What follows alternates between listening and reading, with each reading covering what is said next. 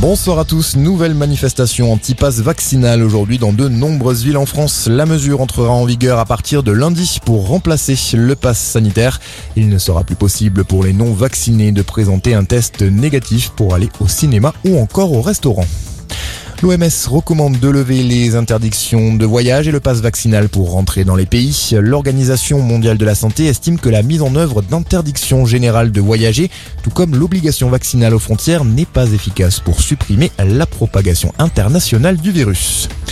Un renfort de poids pour la campagne d'Éric Zemmour. L'eurodéputé Gilbert Collard quitte le Rassemblement national pour rejoindre le polémiste.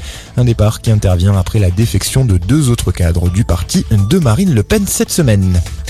Anne Hidalgo persiste et signe. La candidate du Parti Socialiste ira jusqu'au bout, elle l'a dit tout à l'heure lors d'un meeting à Aubervilliers.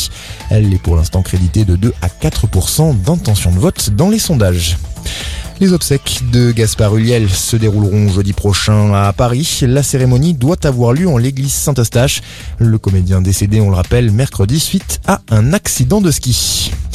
À l'étranger, près de 90 morts depuis trois jours en Syrie suite à des combats entre les forces kurdes et le groupe État islamique. Le groupe terroriste a lancé un assaut dans une prison du nord-est du pays dans l'objectif de libérer les prisonniers. Quelques 3500 membres présumés de l'EI parmi lesquels les dirigeants du groupe y seraient incarcérés. À la page des sports du handball, les Bleus espèrent poursuivre leur sans faute sur le parquet de Budapest. Ils jouent en ce moment leur deuxième match du tour principal de l'Euro contre l'Islande.